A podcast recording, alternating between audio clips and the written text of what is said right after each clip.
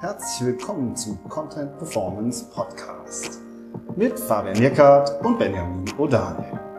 Der Online-Marketing-Podcast für Fortgeschrittene. Hi Fabian. Hallo Benjamin. Und hallo Matthias. Hallo, grüß euch. Ja, heute haben wir wieder einen Gast und zwar den Matthias Negehoff, auch sehr bekannt durch seinen Podcast Mehr Umsatz durch Verkaufspsychologie. Das finden wir interessant. Und außerdem wohnen wir ja eigentlich gar nicht so weit entfernt, ja, beide so im Rheintal zwischen Köln und Bonn. Also da muss man sich schon mal persönlich kennenlernen. Definitiv. ja, er wohnt hier in der Käseglocke, ne? Ich muss aus der Eifel immer angerollt kommen hier. schön warm, genau. schön muggelig hier. Ja, Verkaufspsychologie, ihr habt es wahrscheinlich auch schon, ähm, also dein Podcast ist ja wirklich auch bekannt und man sieht den viel und ähm, ich höre den selber auch ganz gerne. Das ist halt einfach dein Leib- und Magenthema. Wie bist du eigentlich dazu gekommen? Das interessiert uns eigentlich so mal als erstes. Mhm. Ja, ich habe ja Psychologie studiert und vor dem Psychologiestudium habe ich noch eine Ausbildung gemacht zum Fachinformatiker Systemintegration und hatte dann viel mit Marketing zu tun, so technische Sachen eher bei Obi. Und ähm, fand dann halt die Kombination sehr spannend. Also hatte vorher nie die Idee, das zu kombinieren. Und dann hatte ich einen, ähm, aus Köln so einen Kochschulenbesitzer, der dann sagte, irgendwie meine Seite und irgendwie gucken ja Menschen auf die Seite, kannst du da nicht mal drüber gucken? Da kannst du mal drüber gucken, wie das wirkt. ich dachte mir so, wie ist es doch was, was Technisches. Ne? Habe ich zwar auch viel gemacht, habe mit 15 meinen ersten Online-Shop damals äh, entwickelt und so und auch Software programmiert, aber ich dachte mir halt, das ist irgendwie, hängt nicht miteinander zusammen. So. Aber dann dachte ich mir, okay, das sind ja schon Menschen, die da drauf gucken. Da habe ich halt geschaut, okay, wie sind die Farben, wie ist die Anordnung, wie sind die Texte, passt das überhaupt zusammen und so. Dann habe ich so ein paar Empfehlungen gegeben, ohne jetzt viel Wissen davon zu haben. Ich habe einfach mein Wissen aus dem Psychologiestudium angewandt. Ja, dann hat das gut funktioniert. Also die Buchung ging hoch da dachte ich, ja spannend, das kannst du ja auch zukünftig weiter miteinander verbinden. So Psychologie, dann so ein bisschen von dem technischen Wissen, was noch da ist. Ja, wenn wir jetzt bei der Webseite bleiben, du bist jetzt auch ein paar Jahre schlauer, so was die Wirkung von, von Webseiten angeht. Was würdest du denn sagen, was heute Stand 2019 viele Webseiten und vielleicht auch im, im Konkreten mal die Online-Shops anspricht? Was machen denn die Online-Shops falsch? verkaufspsychologisch? Gibt es da so ein mhm. paar Sachen? Ja, mein, mein Lieblingsfehler ähm, ist das Marmeladenparadoxon, haben wir eben schon mal drüber gesprochen. Also das heißt, eine sehr, sehr große Auswahl ist da, was dazu führt, dass es mehr Leute anzieht, weil wir sehen, Mensch, wir haben eine große Auswahl. Ähm, aber die Auswahl führt halt meistens dazu, dass die Leute eher verwirrter sind, nicht genau wissen, was sollen sie denn nehmen, sollen sie lieber das kaufen oder das. Das ist so ein typischer Fehler, dass viele glauben, ja, größeres Sortiment, gleich mehr Umsatz. Und das ist halt Quatsch. Mhm. Oft führen halt nur einzelne Elemente zu mehr Umsatz, ähm, unabhängig von der Kundenansprache, die oft falsch ist. Also oft wird versucht, jede Persönlichkeitsstruktur irgendwie abzuholen, ne? dass man sagt, es ist irgendwie für jeden. Ähm, die Leute, die vielleicht ein bisschen statusorientierter sind, andere, die eher Zahlen, Daten, Faktentypen sind. Und dann wird versucht, so alle möglichen Leute abzuholen. Und das halte ich halt auch für ein großes Problem. Also es ist immer ein Erfolgsfaktor, sich auszurichten auf eine Zielgruppe, teilweise auch sehr spitz mhm. auszurichten. Ähm, und ähm, ja, und halt das Sortiment auch zu reduzieren. So. Das sind so haupt, hauptsächlich so psychologische ähm, Elemente. Ich habe zum Beispiel mal einen Hanfshop optimiert, der dann halt von der Farbpsychologie komplett in Rot war. Also, hey, Ein Hanfshop? Genau. Also kon konnte man da Klamotten kaufen oder? oder nee, nee, nur, ähm, nee, irgendwie so CBD-Öle oder so, so, so Nahrungsmittelergänzung, also so ohne Wirkstoff. Sowas. Genau, ah, sowas okay. halt. Ne?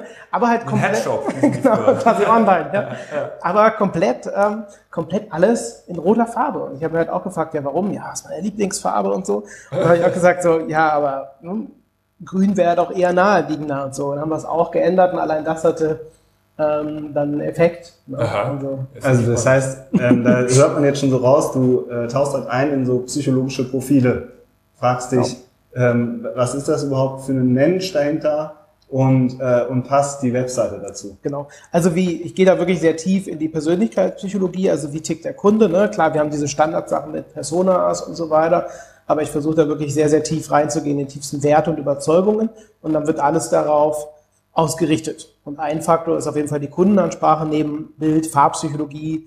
Typischer Fehler ist auch bei Bildern, dass irgendwas, irgendein Bild genommen wird ähm, und das dann gar nicht passt, wo einfach gesagt wird, ja, das ist irgendwie mein Hund und der soll jetzt auch da drauf äh, auf die Webseite. Ähm, aber es ist faktisch so, dass wir zum Beispiel menschliche Gesichter auf Bildern 500 Millisekunden schneller wahrnehmen als alle anderen Elemente. Das ist mhm. einfach evolutionär so bedingt, dass wir menschliche Gesichter schneller wahrnehmen. Deswegen funktioniert es auch ganz gut. Ne?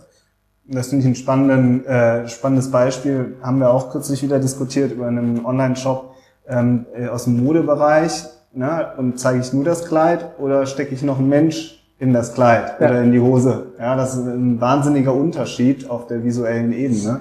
Ja. Und was, das mit den Personas finde ich interessant. Da machen ja, es machen ja viele Personas. Äh, das ist ja sozusagen die Fortführung der Zielgruppe und du sagst, du steigst immer noch tiefer ein in die tiefsten Werte oder in die elementaren Bedürfnisse. So hast du auch, das ist auch so ein Schlagwort. Was ist das denn für dich? Also, was sind diese Bedürfnisse, wenn ich jetzt online irgendwas kaufen will in einem Shop? Kannst du das noch ein bisschen näher beschreiben? Gerne. Ja, das kommt ganz auf die Person an. Ne? Also wir haben ja unterschiedliche Bedürfnisse. Klar, wir haben also Grundbedürfnisse wie Essen, Trinken, Anerkennung und so weiter. Aber dann gibt es einfach Leute, die haben ein höheres Bedürfnis nach Neugier beispielsweise oder mehr nach Status, Statussymbolen etc. Und, und andere halt, ja, brauchen mehr Anerkennung und andere weniger. Ne? Also das sind für mich so Grundbedürfnisse mit Status, Anerkennung, Neugier, mit gesehen werden, ne? so, so typische Sachen.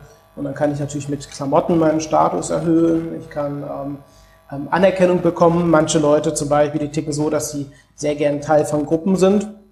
Ne, dieses typische als psychologischer Trigger ist so ein In-Group, Out-Group. Man kommt zu uns, hier sind so viele nette Leute und so. Und dann gibt's natürlich Leute, die ticken so, dass sie sagen, Gott, ne, ich will jetzt alleine machen, ne, ich will jetzt hier nicht zu irgendeiner Gruppe sein oder irgendwo Mitglied werden. Und anderen geht halt der Trigger ganz gut, dass sie sagen, ach Mensch, spannend, ich bin dann dabei, mach mit und so weiter. Aber wie finde ich das heraus? Also ich habe manchmal den Eindruck bei den Personas, die entstehen so, ähm, stehen so am, Reiß, am Reißbrett. Ja, klar. Wie finde ich diese Bedürfnisse heraus? Das ist eine gute Frage. Also ich empfehle oft einfach ähm, in eine Richtung auszurichten und dann die passenden Leute anzuziehen, an, anstatt andersrum zu gehen, Ja. anstatt dass man so rumgeht, weil es stimmt, ne, oft wird dann irgendwie vorgestellt, ne, die Jutta 35 und so und so, das macht sie alles. Ne? Und ich denke mal halt, okay, die Person, wenn wir jetzt vom Durchschnitt reden, gibt's die wahrscheinlich so gar nicht, die Person. Und ähm, von daher ähm, gehe ich halt sehr stark über die Werte, über die Bedürfnisse. Aber ähm, Manche haben halt schon fertige Zielgruppen und dann mache ich so wirklich, dass ich mit meinem Team zusammen hingehe und wir wirklich analysieren, wie formuliere die Leute zum Beispiel ihre Probleme. Dass man wirklich, sagen wir mal, ein Unternehmen hat schon eine Facebook-Seite, hat natürlich E-Mails bekommen den Support etc., dass man wirklich hingeht und eine Textstrukturanalyse macht und wirklich schaut, wie formulieren die das, welche Wörter nutzen die, ähm, formulieren die Sachen eher hinzu, also zum Beispiel mehr Geld, mehr Erfolg oder eher weg von. Ne? kein Stress mehr, keine Probleme mehr, etc. Und so hat man schon mal so einen Eindruck, wie die so ticken oder wie die unterwegs sind. Ne? Dass man bestand, bestehende Datensätze nutzt zur Analyse, um halt bestimmte Wörter rauszufinden, dass man zum Beispiel sieht, dass die Kunden sehr viel Weichmacher benutzen. Ne? Irgendwie so gerne, vielleicht, versuchen. Und wenn man das hat, weiß man, okay, die sind wahrscheinlich nicht so Status, macherorientiert, dominant unterwegs, ne? sondern eher da was vorsichtiger unterwegs. Ne? Ja, mega, also spannend, finde ich. Ähm, was ist denn so, wenn du jetzt mal ganz konkret ähm, jetzt einen Case hast, du, äh, musst den Shop opt optimieren, kannst du mal sagen, welche Elemente du dir also als erstes anguckst? So, ich kenne das von mir auch, ich habe auch so eine Checkliste im Kopf, die steht nirgendwo, checke ich erstmal alles ab, so, hast du da auch irgendwie so ein paar Sachen, die du dir immer als, als allererstes anguckst? Produktsortiment hast du jetzt schon genannt. Genau, Produktsortiment. Struktur finde ich immer spannend, ne? auch das ist psychologisch entscheidend. Wie sind die Abstände? Ne? Auch eine, eine Website oder ein Shop wird halt als seriöser wahrgenommen, ne? wenn zum Beispiel die Abstände relativ identisch sind und gleich zwischen den Elementen, ne? wenn man das Produkt hat und das andere. Äh, Bilder, weil Bilder wirken ja direkt aufs limbische System, also eher unbewusst. Ne? Also wir, ähm, das limbische System, das Emotionszentrum entscheidet halt innerhalb von einer halben Sekunde, ne? Wie ist so das erste Gefühl zu dem Mhm. Shop. Und danach haben wir nochmal so fünf, fünf Sekunden, wo wir halt genauer uns das anschauen und dann überlegen, bleibe ich oder nicht. Und da wirken halt Bilder und Farben sehr stark ne? ähm, auf den ersten Eindruck. Ne? Ja. Also die Bild- und Farbpsychologie, die Anordnung. Und das finde ich immer so, eh die Grund, Grundregel, wenn man eine Regel da ausarbeiten kann, ob ich halt innerhalb von wenigen Kunden weiß, was der Shop überhaupt ähm, verkauft, was da überhaupt los ist. Ja. Und es gibt ja Seiten, da geht man drauf, weiß halt überhaupt nicht, was ist das hier, ne? Ja. was ist hier los, was bekomme ich und so Ja. weiter. Ne? Ähm, dass man quasi auch ohne zu scrollen, ne? above the fold ist ja dann so der Fachbegriff dafür, sehe, was ich da bekomme, dass es einen Call to Action gibt und so weiter und wie das wirkt. So. Und dann ist oft der erste Ansatz, ja, ihr hattet jetzt eben schon mal Detox angesprochen, ne? also meistens eher erstmal aufzuräumen. Ne? Also Mhm. das Ganze, weil es so oft zu überladen ist, ne? Aufzuräumen. Genau. Also die optische Struktur, die Bilder und was ist dann sozusagen, sehe ich sofort, worum es geht. Das sind Genau. so die drei Und Einstiegspunkte. dann gucke ich halt, welche psychologischen Trigger wurden genutzt, ne? so Trigger sowas wie Ver Verknappung etc. Macht das überhaupt Sinn? Ne? Auch das wird ganz oft falsch gemacht, dass man vielleicht eine Zielgruppe hat, die eher was weicher ist, dass irgendwie Naturprodukte, vegane Naturprodukte verkauft werden, alles ganz lieb, harmonische Bildsprache mit Leuten, freundlichen Leuten. Und dann steht dann so, du hast noch fünf, Seku äh, fünf Minuten, um das Produkt zu kaufen, ist nur noch dann reserviert und ansonsten ist das Produkt weg für immer. Ja. Und dann merkst du es halt und denkst, so, das passt jetzt nicht zusammen. Ne, Und das ist halt oft der Fehler, der gemacht wird. Äh, Darum setze ich da so auf Psychologie, dass irgendwas halt kopiert wird oder irgendwo hat man mal gehört, es funktioniert, wenn ich so einen aggressiven Countdown da reinsetze. Wird einfach gemacht, aber ohne drüber nachzudenken, ob das halt überhaupt zur Zielgruppe passt, zu den Leuten, die kaufen. Und, so, Ja. ne? Ja. und das immer so sich reinzuversetzen und wirklich zu überlegen, passt das überhaupt, das Element? Ne? Genauso was wie Webinare, was man alles machen kann.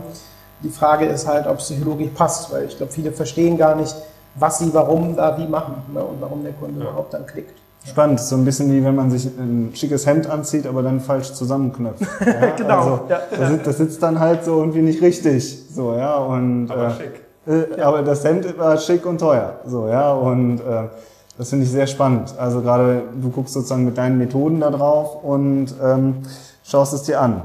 Ja, sehr spannend. Kannst du mal so einen konkreten Case nochmal erzählen? Du hast vorhin das von der Kochschule erzählt oder auch was anderes, was du vielleicht, das ist ja natürlich immer so eine Frage, so über Kundencases kann man immer nicht so gut reden, das ist man selbst auch. Aber hast du vielleicht so was Praktisches, wo du sagst, da habe ich was angepackt, da habe ich mir was unter dem Aspekt der Verkaufspsychologie angeguckt und, ähm, und das ist dann danach das Ergebnis gewesen. Ja, also super spannend war, das ist jetzt kein Shop, aber das war von einem Arzt eine Webseite, der so die Koryphäe in Deutschland ist für HNO aus Augsburg, ne, also super erfolgreich. Der hat Equipment von über, Wert von über 100.000 in seiner Praxis stehen, also Privatpraxis, ganz toll.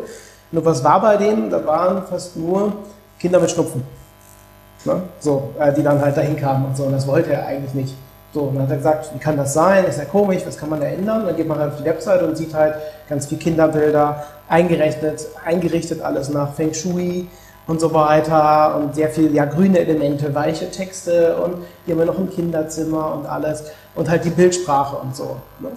Und was wir halt da gemacht haben, war nichts anderes, als die Bilder zu tauschen. Ne? Es waren halt dann eher Leute mittleren Alters reingesetzt, ähm, Feng Shui komplett gestrichen, alles, was mit Natur zu tun hatte, gestrichen und halt einfach andere Bilder und ähm, alles andere rausgeworfen. Ne? Zum Beispiel hier Kinderzimmer und alles und äh, wir sind lieb zu Kindern und so weiter.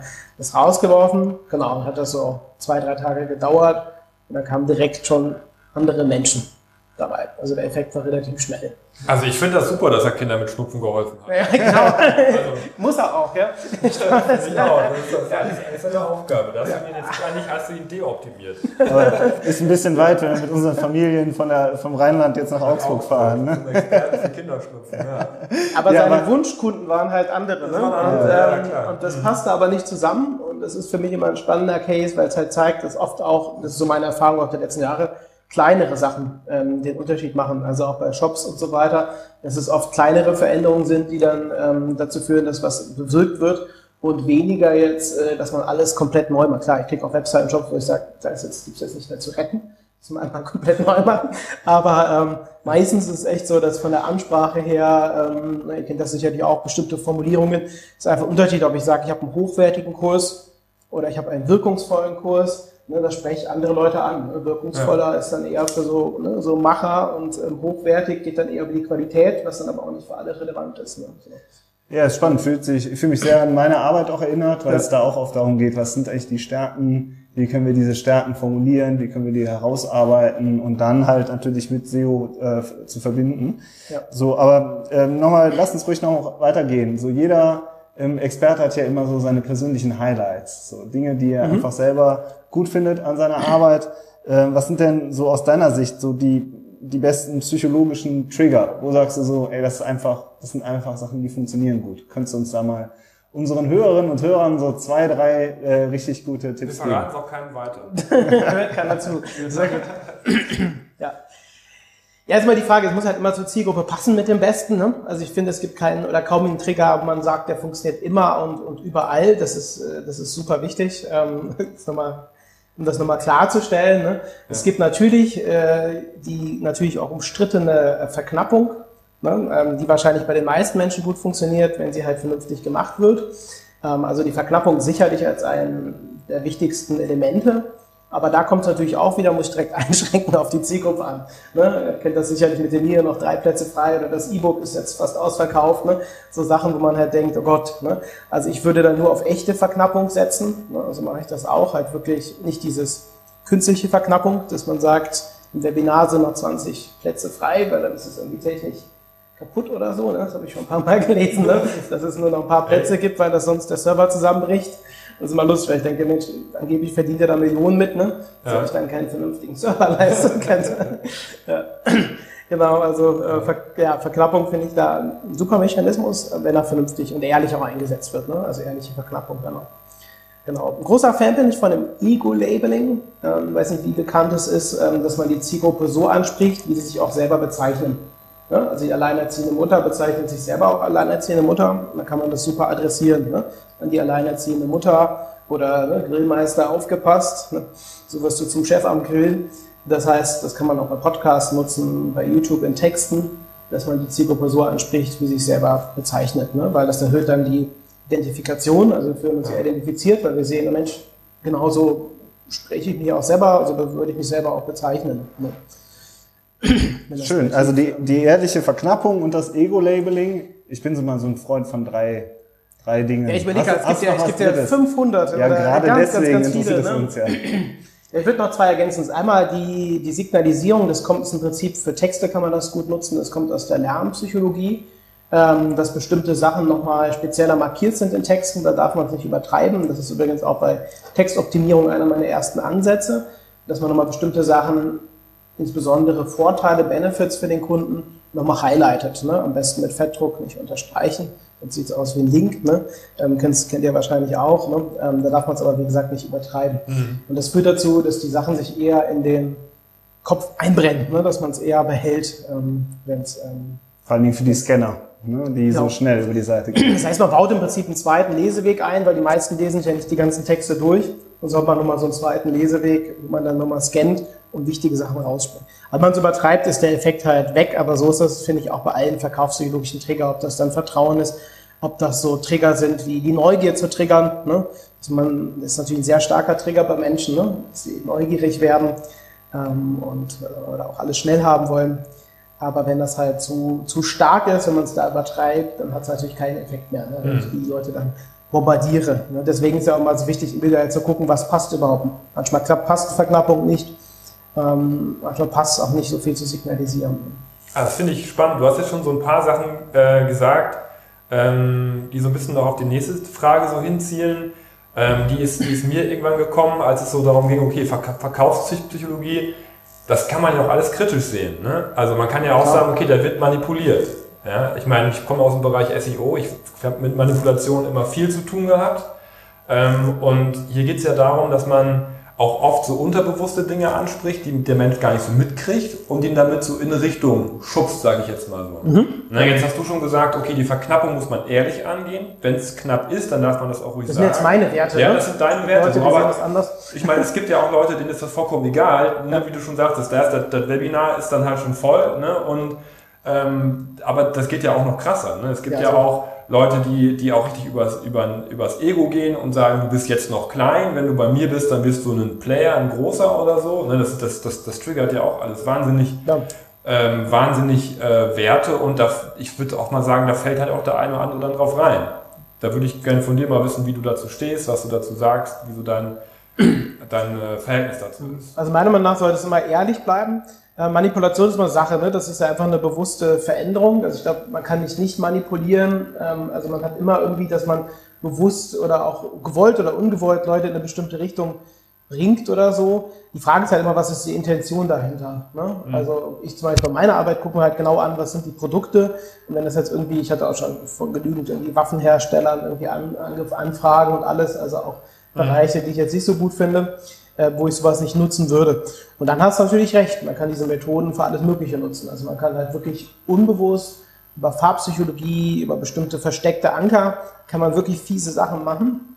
Ne, die Frage ist halt, ähm, wie sind dann die Werte aufgestellt? Ne? Also ich versuche das ehrlich zu machen und, und authentisch, aber es gibt natürlich Leute, die das ähm, ja, anders nutzen. Wie hat denn jemand über den Anker eine fiese Sache gemacht? Das interessiert mich. Hast du da mal ein Beispiel, wie man, wie man das machen kann?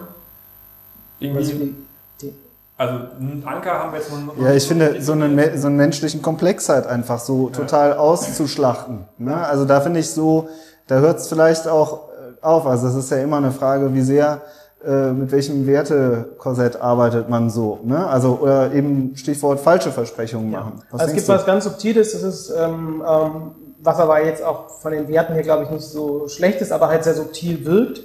Ähm, Preisinformationen, ähm, gerade für einen Shop sehr spannend, werden im Schmerzzentrum verarbeitet. Ne? In okay. unserem Gehirn. Das heißt, äh, wenn ein Preis zu hoch ist oder für uns subjektiv zu hoch ist, ähm, wird Preisschmerz erzeugt. Meistens kaufen wir dann trotzdem, weil ähm, wir halt uns darauf freuen, was da kommt. Ne? Dopamin, ah Mensch, Schuhe sind sehr teuer, aber komm, ich kaufe sie. Ne?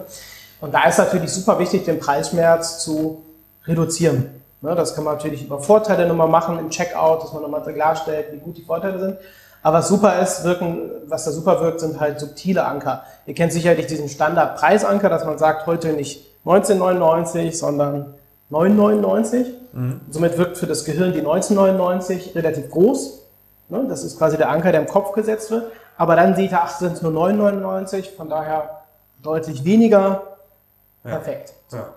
Aber was cleverer ist, einen subtilen Anker zu setzen, dass man eine andere Zahl hat, die deutlich größer ist als die 9,99. Zum Beispiel Gewicht. Ne? Mhm. Oder es sind 60 Tabletten in der Packung und es kostet 15 Euro oder 14,99. Okay, und das funktioniert auch? Ja, das ist sehr gut. Das ist einer meiner Haupttipps, um Preisschmerz zu reduzieren und die Warenkorbabbrecherquote zu reduzieren. Dass man vorher nochmal eine höhere Zahl setzt. Die sollte halt ähm, grafisch relativ nah sein mhm. und sollte auch nicht übertrieben. Also wenn du da, manche nutzen zum Beispiel dann als Möglichkeit die Artikelnummer. Aber wenn die irgendwie 10.783 ist, ja. ist die einfach so hoch, dass der ja. Ankereffekt nicht mehr funktioniert. Okay. So. Und ein Beispiel, was ich da selber hatte, ich weiß aber nicht, ob das gewollt war, war bei einem Versicherungsvertreter, der zu mir meinte, bevor er dann gesagt hat, wie viel das Auto im Jahr kostet an Versicherung, hat er nochmal mein Geburtsjahr abgefragt. Und das Aha. ist ja logischerweise vierstellig, aber 1986 und so. Ja, und Versicherung kostet 451. Mhm. Und das war so Offline-Bereich von einem Anker. Das heißt, das Gehirn wird geankert auf eine bestimmte Summe, auf eine bestimmte Zahl. Und die Zahl, die danach kommt, wirkt wesentlich geringer. Aha. Also das ist jetzt Hat was sehr subtiles. der Makler. Ich weiß nicht, ob es Absicht war, aber das wäre halt jetzt was Subtiles, was man aber auch im Shop halt nutzen kann, ja. Ähm, ja. gerade auf der Produktinformationsseite, ne, dass man da das reduziert. Ne. Aber es stimmt schon, ich finde auch wichtig, dass man da ehrlich bleibt, auch mit dem Verkaufspsychologie. Ich mache das auch so, dass ich auch immer mit den Leuten erstmal ein Gespräch führe, um zu gucken, ob das überhaupt passt ne, von den ja. Werten her.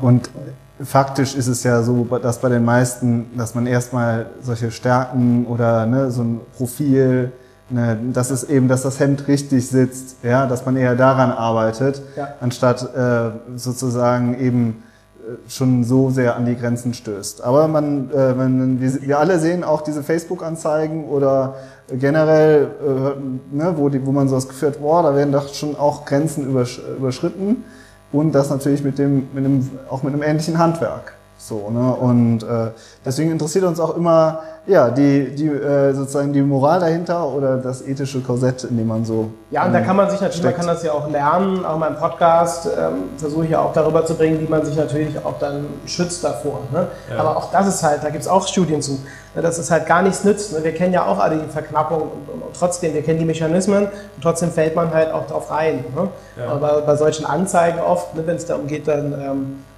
schnell und hektisch reich zu werden. Noch schlimmer finde ich schnell und entspannt, ne? dass man sagt, irgendwie über eine Woche nichts machen und trotzdem halt ganz viel verdienen. Ne? Ich finde das noch ja. schlimmer als alles andere. Da wird natürlich mit tiefster Verkaufspsychologie, muss man so ehrlich sagen, halt auch gearbeitet. Ne? Ego kaputt gemacht ne? und da auch dieses, ne? ohne mich oder ohne uns bist du halt komplett hilflos und so weiter. Ne? Ich habe auch Kunden, wo ich sage, ja, ist schon optimal der Shop, ich würde ein bisschen Feintuning machen, können sie auch das und das machen, aber es hat jetzt nicht so viel Sinn, ne? ähm, da noch weiter reinzugehen. Ja, cool. Was auf jeden Fall Sinn macht, ist, ähm, mal in deinen Podcast reinzuhören, mehr Umsatz mit Verkaufspsychologie. Mhm. Ähm, ich würde sagen, ich habe mich total gefreut, dass wir uns hier auch mal kennengelernt haben, mal rübergefahren sind und ähm, einfach mal zusammen ein bisschen geschnackt haben. Und ja, danke, dass du dir die Zeit genommen hast. Und ja, wir bleiben Gerne. in Kontakt. Ja, gerne. Danke, Matthias. gerne.